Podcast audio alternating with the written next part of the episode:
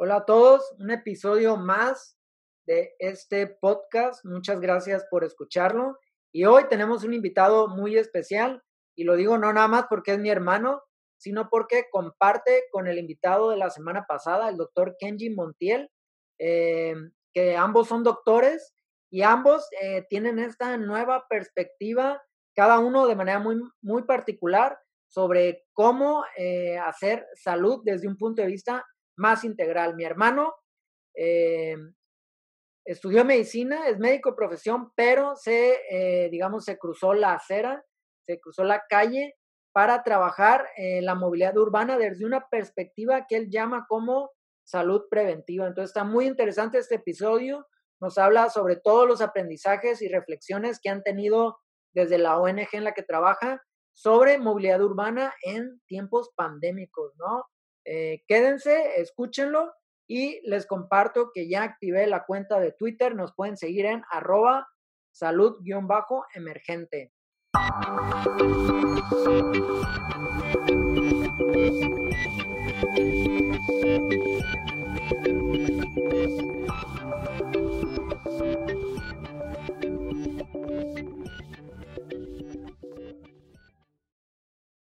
Francisco, bienvenido a un podcast más de Salud Emergente. ¿Cómo estás? Pues estamos vivos y agradecidos. Que ya es ganancia, oye, porque si está hardcore, hardcore. Oye, nomás que la audiencia, los que escuchan no se vayan a confundir, que parece que es la misma voz, no estás hablando contigo mismo, que somos hermanos. Que es mi hermano doctor, Frank, recétame. Oye, mira, me gustaría empezar este diálogo con una reflexión que a mí me llama mucho la atención cómo hay una especie de como giro de paradigma, no sé si sea generalizado, pero al menos ya ubico varios ejemplos, como de médicos que ven que en la práctica ya están atendiendo como el problema muy evolucionado y, y deciden irse como más a raíz, ¿no? Un ejemplo, el Zuli, ¿no? Con su proyecto de, ¿cómo se llama? El reto, el reto. El reto, el reto. Y ha puesto un chingo de gente a hacer ejercicio, activarse físicamente. Sí, y por ejemplo estás tú también, eh, que en vez de quedarte como en la consulta, pues decides ir a todo este tema de movilidad urbana como una especie de medicina preventiva, ¿no? ¿Tú, tú, cómo describes ese, ese cambio y, y si crees que es particular o ves que hay muchos más doctores que están viendo las cosas así? Creo que es un cambio generacional y que no necesariamente tiene que ver con nuestra formación profesional, ¿no? Quizá tiene que ver con lo que nos inculcaron en casa, eh, porque sí, en la facultad, ¿no? En las facultades de medicina aquí en el país está de manera muy rigorista eh, implementado esta creencia de que, con quienes estás estudiando, ¿no? A un lado de ti en las clases va a ser tu competencia. Tienes que saber más que él, tienes que tener mejores... Eh, em, mejores, eh, ¿cómo se dice? Eh, Conocimientos, capacidades. Tienes que tener mejores calificaciones, mejores habilidades, más conocimiento, y no nos enseñan a hacer trabajo en equipo, ¿no? A, hacer cultura, de, a desarrollar una cultura de organización. Y por eso decía, ¿no? Creo que eso tiene que ver más con algo que te inculcan en casa. Y me encanta, ¿no? El ejemplo que pones, jamás había pensado que puede ser, ¿no? Equiparable a la labor que hacemos el Zuli y yo porque definitivamente es un tema de trabajo eh, eh, preventivo, ¿no? Y no, es, no lo estoy hablando en cuestiones, en términos relativos, ¿no? De bueno o malo, sino nos inculcaron, ¿no? Una profesión de salud conforme a la urgencia del país, ¿no? La urgencia del país es, eh, se vive todos los días en una crisis sanitaria de diferentes tipos y hay que atenderla hoy, ¿no? No mañana, no pasado mañana, sino hoy tenemos que salir aprendiendo a resolver esos problemas y eso tiene por consecuencia que se trabaje poco en la prevención, ¿no? Entonces, eh, definitivamente yo, eh, como una meta personal en la chamba que he hecho en las organizaciones de la sociedad civil, pues es incidir en lo que yo creo, ¿no? Porque no nos formaron, es todo completamente em, empírico y, es, y teórico, eh, en cómo ejecutar, ¿no? Actividades, vaya la redundancia, activas para promover la medicina preventiva, ¿no? Y una de ellas es evitar los accidentes de tráfico, los siniestros viales, porque son la principal causa de muerte de niños y jóvenes adultos en, Baja California Sur. eh, reducir las fuentes contaminantes producidas por los automóviles y activar físicamente a las personas, ¿no? Que esa activación física sea segura para ellos. ¿Cómo? Pues dentro de lo que se, se ha podido hacer son eh, espacios seguros para moverse en bicicleta. Oye, pero me estoy adelantando porque a lo mejor muchos no conocen este ejemplo que estamos hablando del Zuli. Él es un médico de aquí de La Paz, de donde somos nosotros. Él es especialista en ginecología, ¿no? Y tiene un proyecto eh, en el cual hace ejercicio al aire libre, una especie como ese Insanity en el que no ocupas equipo ni nada. Y pues ha tenido un súper éxito.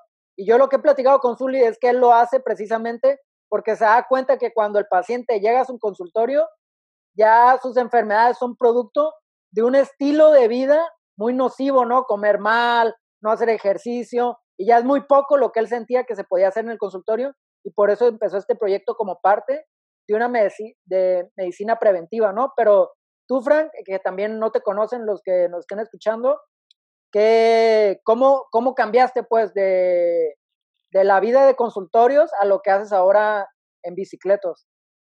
Pues ¿Y, qué, es bicicletos también, si nos platicas un poquito? Pues yo me autodefino como médico urbanista, que suena, suena, bien mamón, pero eh, me he dedicado, ¿no? En, casi los últimos 10 años a incidir en temas de desarrollo urbano sustentable aquí en La Paz, ¿no? Nosotros entendemos por desarrollo, o yo entiendo desarrollo eh, como la forma en la que se planea y se construye urbano la ciudad, se entiende por la ciudad, la forma en que se planea y se construye la ciudad, y sustentable, una manera en la que se planea y se construye la ciudad de manera colectiva, ¿no? Que las personas participen en cómo se diseña y se ejecuta, ¿no? La construcción de su ciudad, que sea asequible, ¿no? Que, que no porque seas pobre no puedas pagar, eh, no puedas solventar vivir en la ciudad, ¿no? Que sea accesible universalmente para las personas de la tercera edad, las personas con alguna discapacidad motriz, eh, o cualquier otro tipo de discapacidad eh, y que sea limpia, ¿no? Y no limpia de que no esté sucio, que claro que nos interesa, sino, eh, o sea, que no haya basura, no me refiero a eso, sino que haya una buena calidad del aire, porque actualmente el 50% de la mala calidad de aire en la ciudad de La Paz proviene de los automóviles, del uso excesivo de automóviles. Entonces, pues eso es lo que yo entiendo, ¿no? Como médico urbanista, ¿no? Como alguien que trabaja desde el tema de salud, pero enfocado en la forma en la, que se planea y se construye la ciudad, de manera colectiva, de manera asequible, accesible. Y eh, de esa forma, pues yo empecé como voluntario en un colectivo que se llama PC Cicletos, que ahora es una organización de la sociedad civil, y que nosotros trabajamos para eh, contribuir al desarrollo urbano sustentable de La Paz a través de tres formas, a través de la educación, a través de la investigación y a través de la gestión pública. oye, ¿y cómo se entrecruza, no? Ahora sí, entrando después de esta introducción al tema principal del podcast, eh, ¿cómo, ¿cómo, se entrecruza este trabajo que haces con la crisis sanitaria actual eh, de la pandemia, ¿no? En el sentido, pues, de que la gente no se puede quedar encerrada, o sea, prácticamente se ha vuelto un lujo en este segundo año estar todavía en tu casa encerrado, ¿no? Entonces, ¿cómo se entrecruza este trabajo eh, que ustedes hacen con, con la pandemia del COVID-19? Pues para nosotros cobra todavía más sentido la chamba que hemos estado haciendo en, el colectivo, en la organización desde hace 11 años, ¿no? Todo este rollo de que haya banquetas, ¿no? De que haya seguridad vial, de que haya ciclovías, de dejar de usar el auto particular y usar más el transporte público, pues ahora en la pandemia cobra un montón de más de sentido, ¿no? Porque hay más del 50% de la población en La Paz son, eh, no tienen un carro, y más de 90 más de 90 mil ciudadanos de aquí de La Paz son usuarios cautivos del transporte público. ¿Qué significa usuario cautivo? Que no pueden moverse en otra cosa, ni siquiera por decisión, sino por necesidad. No pueden moverse en otra cosa que sea transporte público. Entonces, ahora en la pandemia, los espacios cerrados, este, con, con mucha contingencia, pues hay que evitarlos, ¿no? Y cobra sentido entonces que haya espacios públicos, que haya ciclovías, que se promueva el uso de la bicicleta, porque se ha demostrado científicamente que el virus no viaja en el aire, ¿no? Y que al desplazarse en un vehículo por persona y sobre todo no motorizado, ahorita vamos a entrar en, a profundizar en la importancia y por qué no motorizado, moverse en un vehículo por persona evita eh, la probabilidad y la estadística de que, se, de que se propague más el virus, ¿no? Hacerlo en bicicleta, que es al aire libre y que sabemos que no se contagia por el aire, pues es una estrategia pandémica, ¿no? Para eh, reducir el contagio. Y justo hoy estamos publicando en, en Bicicletos en nuestras redes, ¿no? Hoy jueves 18 de febrero, eh, infografías sobre los accidentes de tráfico y redujeron casi en un, poco más del 30% los siniestros viales. La gente dejó de usar el auto, obviamente, en el lapso que fue de febrero, marzo, abril y casi mayo, que estuvimos eh, con el quédate en casa y todos súper encerrados. Claro que eso repercutió en las cifras, pero también pues se ha encarecido la vida en la ciudad, ha aumentado la desigualdad y eso hace que la gente venda sus carros, que no pueda comprar un carro, que no pueda usarlo tan seguido como, como, como es de costumbre por la gasolina, el mantenimiento, lo que se conozca, ¿no? Lo que ya sabemos que implica tener un automóvil y entonces la gente empieza a caminar más, empieza a usar el auto de manera más estratégica, eh, algunos se mueven en transporte público y muchos otros están utilizando la bicicleta, ¿no? Es, es algo que nosotros hemos eh, llevado la, la, la, contabilidad de eso, ¿no? En, en la organización. Y, y, por eso digo, ¿no? Que cobra sentido eh, la lucha que hemos nosotros iniciado desde hace 11 años por una eh, ciudad eh, sustentable, con un desarrollo sustentable, urbano sustentable, porque la mala calidad del aire pues empeora tu sistema inmune frente a un virus como es el SARS-CoV-19, ¿no? Por eso es importante mejorar la calidad del aire y por eso es importante reducir el auto particular en la ciudad para que reduzcan las emisiones contaminantes que producen estos carros. Oye, pero en un país como México, ¿no? Que siempre el transporte público de manera generalizada ha sido como un tema, pues que se ha descuidado muchísimo. Eh, o sea, yo que soy, pues, persona de cuidado ante el COVID-19 y que tiene que mantener un encierro más estricto, ¿no? Por mi condición autoinmune o mi posible condición autoinmune. Yo veo mucho a la gente de afuera como, como ese meme que salió al principio de Rick, el de Walking Dead, que, está viendo la lista del mandado, ¿no? Y que lo mandan por unos rufles de un papel de baño, ¿no? O sea, yo me visualizo afuera y digo, güey, qué estrés andar en un pecero o, o andar donde hay mucha gente. Entonces, ¿cuáles son los cuidados que tú o que ustedes han visto que son importantes de tener a la hora de, pues, de transitar en, en la ciudad? Bueno, antes de, responder a esa pregunta, creo que es bien importante aclarar que eh, nosotros en la organización no hemos dejado de trabajar, ¿no? Una vez que nos capacitamos y que como profesionistas, ¿no? Y científicos tuvimos más claro, ¿no? Eh, cómo se propaga, cómo se contagia, elaboramos ciertas estrategias en base a cursos, diplomados, certificaciones que tomamos para reactivar eh, nuestras actividades para, ajá, para reactivar nuestras actividades, pero hacerlo con la mayor seguridad posible, ¿no? Y lo que más nos ha funcionado, porque la fecha nadie de nuestro personal se ha contagiado de coronavirus, y no lo digo ni para presumir, ni para sonar arrogante, ¿no? Sino esto no es fortuito, ¿no? No es aleatorio, esto es porque hemos sido muy estrictos en la forma de implementar las medidas de seguridad sanitaria, ¿no? Hacer actividades con aforos muy reducidos, tomando en cuenta los metros cuadrados, ¿no? tener el, cubrebocas obligatorio, ¿no? En la oficina y empezamos a utilizar guardias este, escalonadas, o sea que va una persona por día y eh, em, cubrebocas obligatorio, ¿no? La, la, casa bici, la oficina de bicicletas, a veces es un espacio público, ¿no? Siempre está abierto, tiene muchas áreas, ah, por, por más pequeño que sea la oficina, tiene muchas áreas de convivencia y queremos que la gente lo utilice, entonces pues es obligatorio que llegues ahí con tu cubrebocas, ¿no? tenemos un sinfín de, de, de, geles antibacteriales esparcidos, ¿no? Por todo, el, por todo el, el, el, espacio, en el patio, en la casa de árbol, en la oficina, en el baño. Em, tratamos de evitar compartir objetos eh, lo más posible, cada quien lleva su taza o lleva su termo si puede, o si no, tiene seleccionado su vaso o su taza y inmediatamente lo lavas, ¿no? La mayoría de las actividades las hacemos afuera, al aire libre, que eso es bien importante y es una, considero una incongruencia, ¿no? Que se limiten los espacios públicos, más bien eh, lo que debe de hacerse es regularse el uso del espacio público y, y otra de las actividades que, que, que, que, te digo, ¿no? Que hemos hecho para implementar esto que se llama eh, la estrategia del queso suizo, ¿no? Recordemos que el queso suizo, pues es un queso que tiene varios hoyos, pero eh, conforme le vas poniendo más capas, ¿no? Más rebanadas al queso, pues esos hoyos se van tapando y vas evitando la probabilidad estadística de que te contagies, ¿no?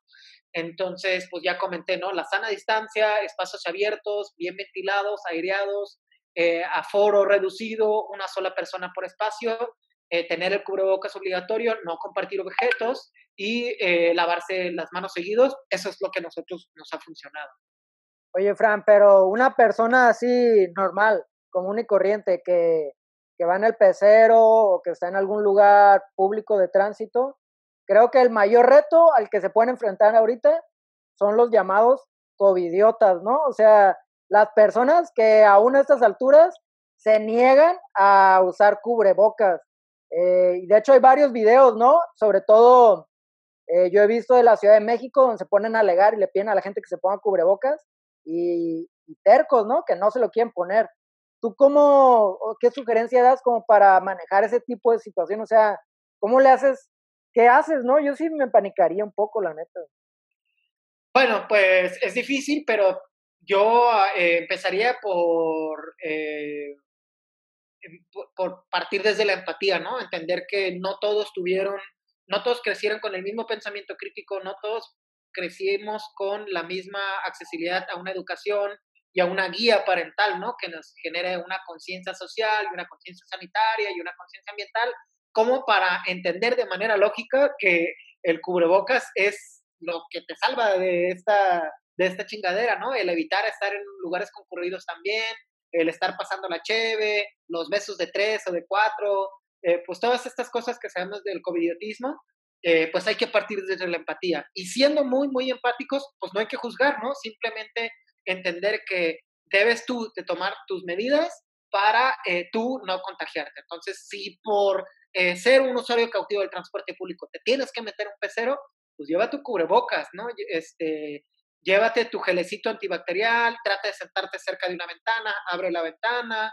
Este, si ves que el, conductor del transporte público le vale y no cumple con las medidas de seguridad sanitaria de meter cierta cantidad de personas por unidad, repórtalo. O sea, sea un ciudadano activo, toma una foto, eh, etiqueta ¿no? a, la, a los, a los eh, funcionarios responsables ¿no? de que se cumplan esas medidas y públicalo en redes sociales, sobre todo, eh, y, etiqueta también a, funcionarios de altos rangos pues, y a periodistas para que esto, esta denuncia eh, se resuelva, ¿no? Y no quede ahí en el éter del Internet y no sirva de nada, ¿no? Entonces, eh, eso es lo que yo podría recomendar, lavarse las manos seguidos, este, traer su gelecito antibacterial, su cubrebocas, y recuerden muy bien, si van a usar de varios cubrebocas de tela, este, pues hay, hay diferentes tipos de eh, materiales que eh, si puedes acceder a ellos, más te sirven, ¿no? Más te previenen. El, el, el pellón, este, el doble pellón, em,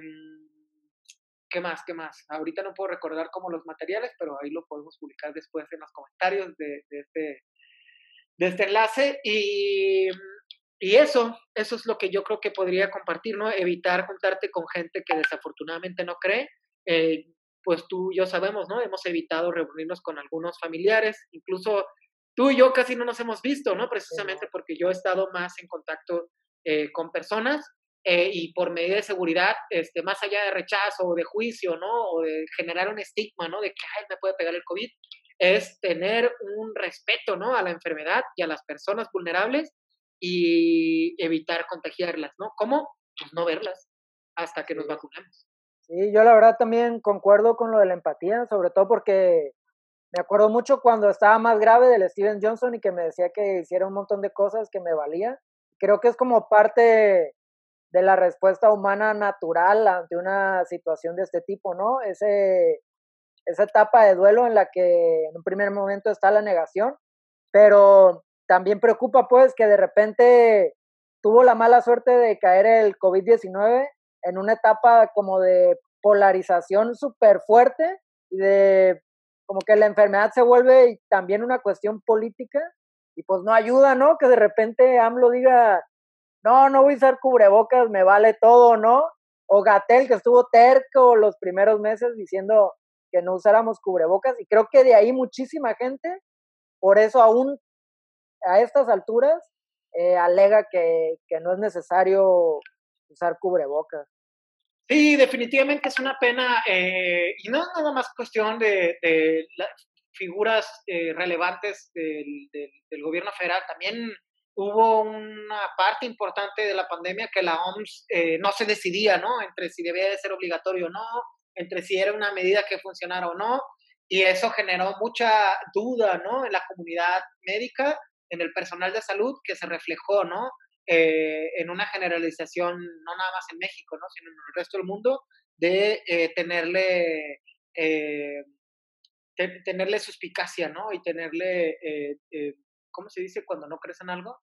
Eh, eh, tenerle escepticismo al uso de cubrebocas como una medida estratégica ¿no? de seguridad sanitaria, pero por supuesto que es lamentable este, eh, que figuras ¿no? que deben de poner el ejemplo pues no lo hagan, ¿no? me parece muy lamentable porque al final si viviéramos ¿no? en un país ideal en el que todos hemos podido acceder a una eh, a un crecimiento, a una crecimiento, a una formación educativa con pensamiento crítico, pues lo que haga el presidente o no haga nos debería de importar un comino, ¿no? Porque pues él es el, el representante en jefe, votamos por él, hay un plan de gobierno por el que se votó una mayoría y lo que él haga o no, pues chido, ¿no? Yo tengo un pensamiento crítico, me vale los ejemplos que él da, él, él cumple una función de trabajo y a mí me toca este, tener mi criterio y mi lógica y usar mi cubrebocas, ¿no? Pero no vivimos en ese escenario, ¿no?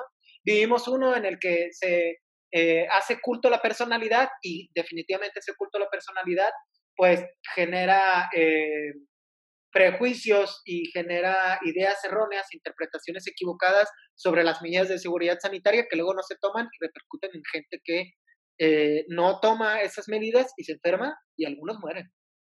Sí, también pues se ve un poco hasta contradictorio que el vato desde su privilegio, ¿no? O sea, pues qué cómo decir no usar cubrebocas cuando tienes acceso a los mejores doctores del país, a un tratamiento experimental, que te hacen pruebas cada, casi cada día, ¿no? Cuando realmente la población en general, pues no ha tenido acceso a pruebas. Entonces, pues sí, eh, se ve un poco contradictorio. Pero no clavándonos mucho en ese tema, me gustaría retomar algo que mencionabas eh, sobre el control de los espacios públicos, ¿no? Porque me parecía que te referías en específico a, no sé si esté pasando en todo el país, pero aquí tenemos una situación muy peculiar con el malecón, ¿no? Que, que está cerrado. Yo la verdad eh, tengo muchísimas ganas de ir a patinar porque tocó en la pandemia que terminara la remodelación completa y siempre ha sido para mí una ilusión poderlo patinar completo por el tipo de piso que es y pues cerrado y cerrado y cerrado pero luego se da esta situación, ¿no? Que tú me has platicado, en la que volteas al otro lado de la banqueta y ahí sí va toda la gente, ¿no? Entonces se vuelve una especie como muy surreal, kafkiana, de que, güey, no puedes caminar por enfrente, pero por aquí sí. Pero entonces tú, me pareció entenderte que tú más que la prohibición, eh, crees que sería mejor como algo controlado, pero realmente se podría controlar un espacio como el, como el malecón. Sí, creo que em, es, como dices, contradictorio y es consecuencia de gobiernos que basan sus planes en la economía, ¿no? En generar economía, en ingresos, en pensar en el Producto Interno Bruto, en la recaudación, en cumplir, ¿no? Deudas políticas con el turismo, con, el, con, con, las, con las empresas y, y no pensar en el bien común, ¿no? porque claro que pensar en el bien común repercute económicamente para todos, ¿no? Puede salir el sol para todos, pero si solo piensas en un sector, pues construyes medidas completamente contradictorias como eh, pararte en una esquina y eh, allá en la siguiente esquina no puedes caminar, pero en esta sí. ¿Y eso qué? O sea, eso no tiene ningún puto sentido, ¿no? Aquí hay un chingo de gente sentada, pisteando, comiendo, no lo estoy diciendo en términos relativos de bueno o malo, simplemente lo que es, ¿no? Los hechos en un lado de la banqueta se pistea, se come, se vive, eh, se platica, se convive, pero del otro lado está prohibido, ¿no? Y es como, güey, eso no tiene sentido, ¿no? Haz una estrategia de regulación con tus policías de proximidad, con tus policías auxiliares, con tus oficiales, con tus cuerpos policiales, que les vas a tener que dar una preparación de cómo eh, llevar una regulación del espacio público.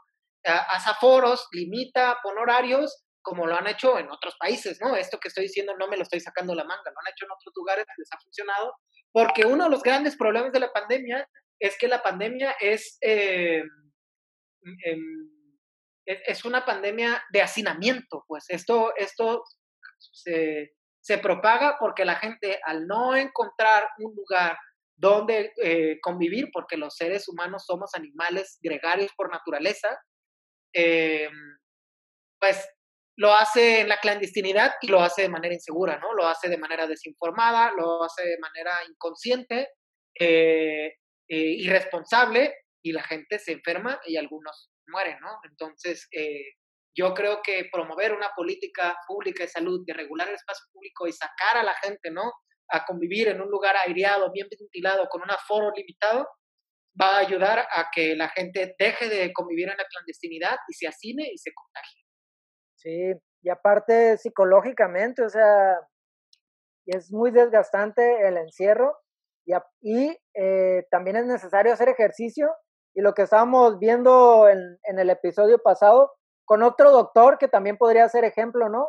Kenji Montiel, que él es del Grullo Jalisco y estudió medicina alopática, ¿no? O sea, la medicina convencional, pero en su práctica él es naturista, ¿no? Entonces también hace este juego como de cambio de paradigma, donde se vuelve más preventivo que nada más estar recetando medicamentos. Y él comentaba, ¿no? Que él lo que ha visto, así, lo que marca la diferencia con el COVID es la vitamina D, ¿no? Entonces, si estás encerrado, pues difícilmente vas a poder tener acceso eh, a solearte, ¿no? Que es la manera en que el cuerpo, tengo entendido, genera la vitamina D. Y la otra es que, eh, pues a lo mejor tú tienes un patio, ¿no? Y puedes salir y a solearte, pero hay gente que no, que vive en lugares que son tan apretados que no tiene a dónde salir a tomar el sol. Y en ese sentido, a lo mejor un lugar como La Paz, que, que tiene los mejores atardeceres, podría sacar provecho, ¿no? Del malecón pero pues sí, ¿no? De repente... Deja tú el malecón, o sea, híjole, vivimos en un espacio con, vivimos en un lugar privilegiado con un chingo espacio público, ¿no? La densidad poblacional nos permite que tengamos no sé cuántos metros cuadrados por persona.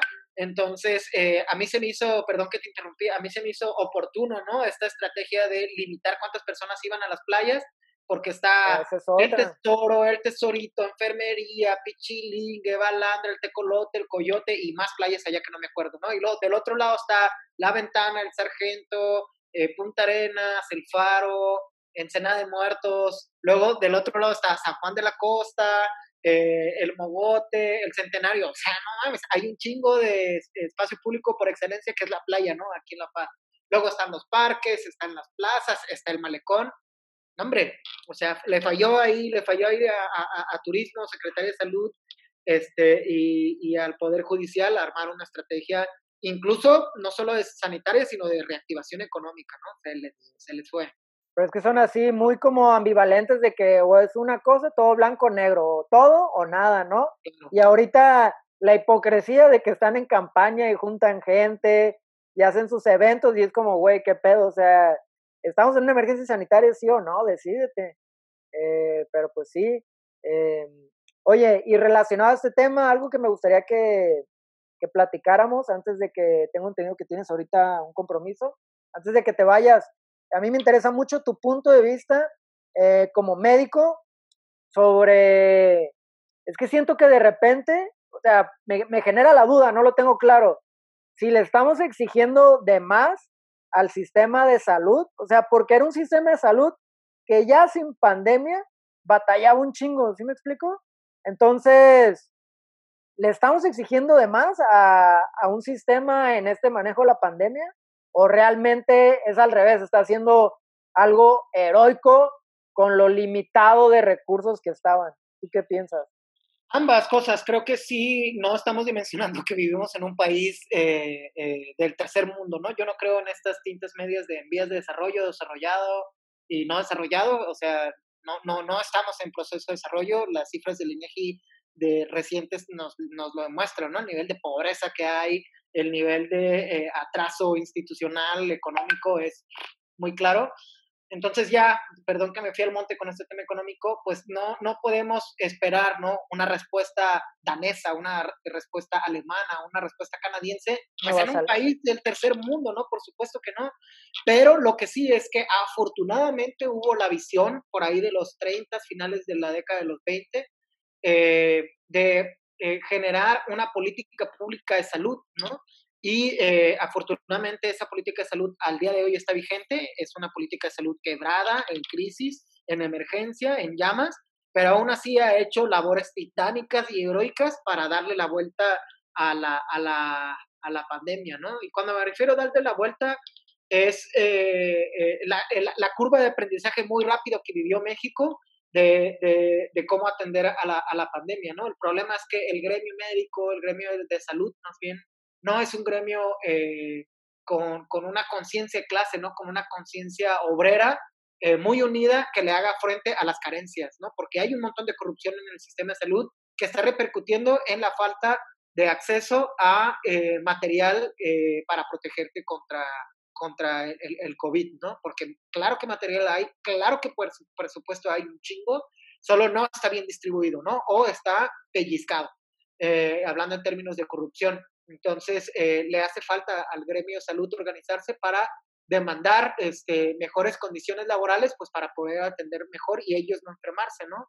Esa es una, y la otra es que decía yo hace rato la curva de aprendizaje, ¿no? Un periodo, si notas las curvas, ¿no? De, de contagios y de muertes, que eh, la, sí, la, sí la, la, curva de contagio eh, sigue en aumento, pero la de, la de, la de muertes, este, en comparación por densidad poblacional, pareciera que también va en aumento en paralelo con el contagio, pero en comparación al porcentaje, ¿no? De personas que estaban falleciendo el año pasado ahora, no es la misma, ¿no? Y no es la misma porque el personal médico aprendió, aprendió cómo, cómo atender el, el, el, el COVID la enfermedad de, la COVID, pero eh, con la limitación de material y con la limitación ¿no? de, de falta de personal y de, y de instalaciones de salud para atender, pues no se puede cumplir eh, a cabalidad ese aprendizaje que ya, que ya superaron ¿no? el personal de salud.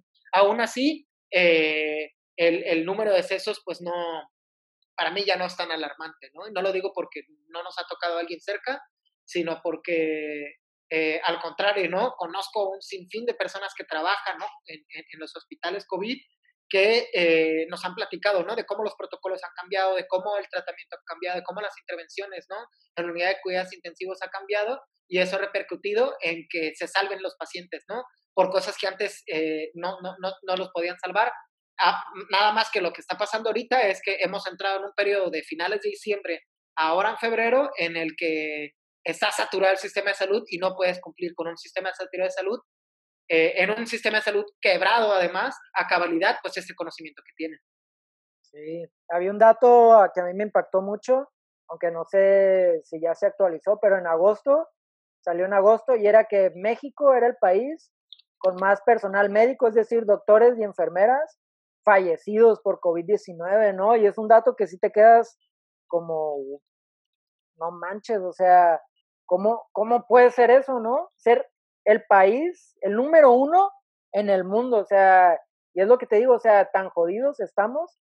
Y, y el otro tema que a mí me ha impactado muchísimo, o sea, cuando leo noticias de ese tipo, sí me llega, es la situación de los que están haciendo los internistas, o sea, doctores que, que todavía no, no se gradúan, por así decirlo, que están cumpliendo una parte fundamental de su preparación y que les toca esta pandemia y que muchos lamentablemente pues fallecen, pero aparte fallecen en unas condiciones laborales que, pues, que son súper preocupantes, casi como en la explotación, ¿no? Y que es algo que se vive tras bambalinas, o sea, es algo que la gente normalmente no percibe o ni piensa, pero ese también es como, como un tema que no sé, me gustaría eh, ¿qué, qué, punto de vista tú puedes tener, pues que no es tan lejana tu, bueno, sí, ya un poco sí, pero tu etapa de internista.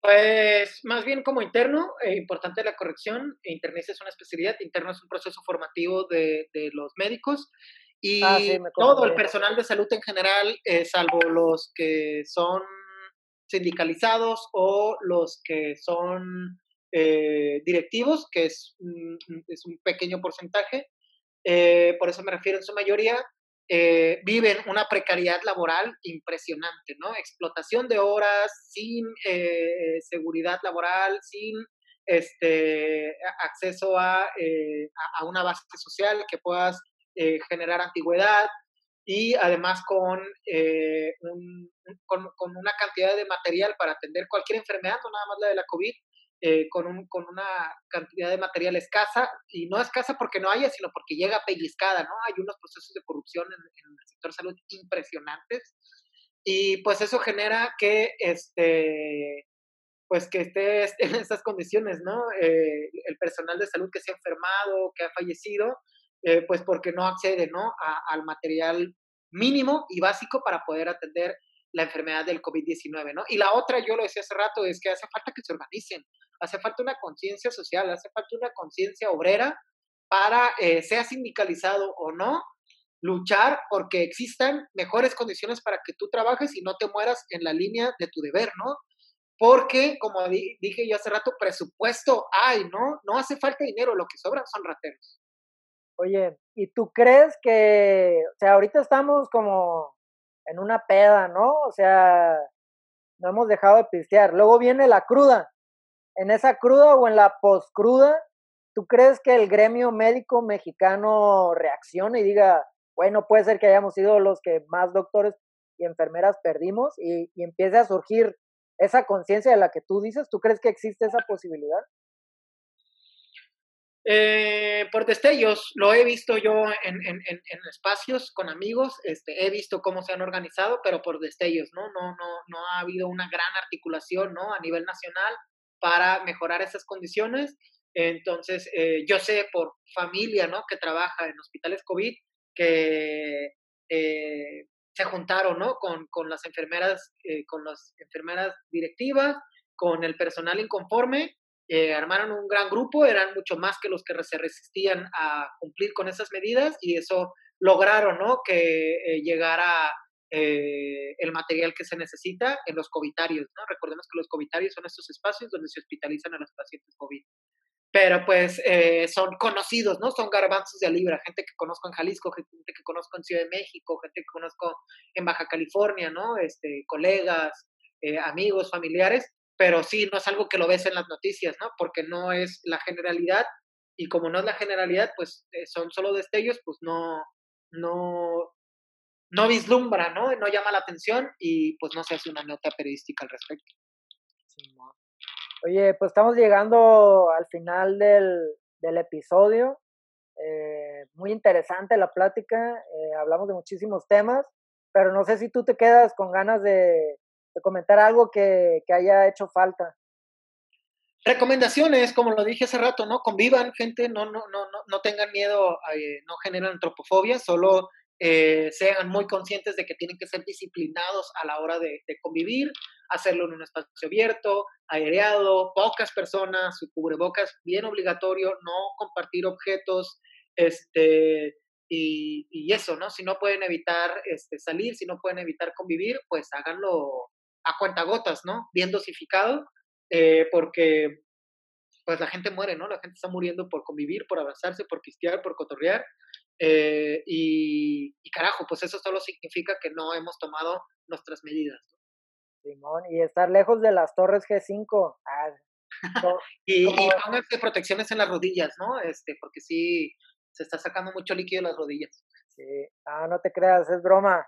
no crean que somos de ese tipo de conspiranoicos. De, conspiranoicos. Y vacúnense, no le tengan miedo a la vacuna, vacúnense, vacúnense, este urge, ¿no? Salir de este pinche túnel oscuro que es la pandemia y vacunarse, la verdad es que nos va a ayudar.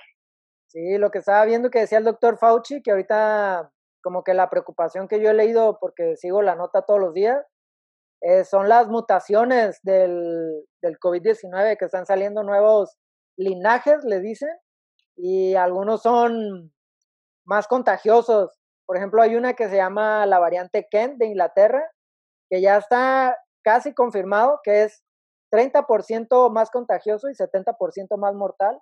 Pero lo que dicen es que la importancia de vacunarnos es precisamente que frenamos esas mutaciones. Es como, como, en los como en los juegos de estrategia, que las unidades se van evolucionando frenamos que el virus evolucione, ¿no? Entonces, eso es lo más importante de vacunarse, eh, más allá de que si va a ser necesaria una segunda dosis o una segunda generación de vacunas, lo importante es frenar, ¿no? Ese proceso evolutivo, bueno, no sé si sea la palabra exacta, pero ese proceso en el que el virus va presentando mutaciones y variantes, ¿no?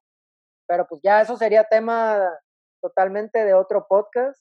Eh, pues te agradezco muchísimo, Frank, eh, el espacio y el tiempo y espero te podamos invitar pronto otra vez.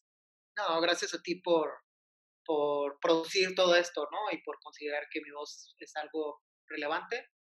Y nada más culminaría con eh, tener bien consciente que ya sabíamos que había varias cepas, ya sabíamos que eh, sí, se, iba, se iban a empezar a contagiar personas con diferentes cepas, que había la probabilidad que fueran más contagiosas y por ahí este, ya se discutía la posibilidad de eh, hacer una jornada de vacunación anual hasta el fin de los tiempos, ¿no? Hasta que se acabe el COVID, porque eh, como la influencia seguramente si nos logramos vacunar este año, lo vamos a tener que volver a hacer el que sigue, y luego el que sigue, y así, ¿no? Como la vacuna de la influencia. Eso no es nada nuevo, no se rompan la cabeza, no digan, uh, qué chinga, esto ya pasa, ya hay vacunas que se ponen cada año, entonces, pues no se agüiten, pues solo estén conscientes de que este escenario puede surgir y hay que estar atentos y preparados y dispuestos. Oye, Frank, ¿y dónde te pueden contactar por si tienen alguna duda o comentario? ¿Dónde te pueden encontrar? En mis redes sociales me pueden encontrar en Twitter como arroba soy Frank BCS, igual en Instagram, arroba soy Frank BCS, en Facebook como Frank Aguirre Riveros. Cualquier mensajito, duda, comentario, sugerencia, objeción, muy bienvenida. Ya está, Frank. Eh, cuídate y muchas gracias. Y también muchas gracias a los que nos escuchan. Y sintonícenos en su podcast favorito, Salud Emergente. Va a salir los sábados y estamos en contacto. Muchísimas gracias.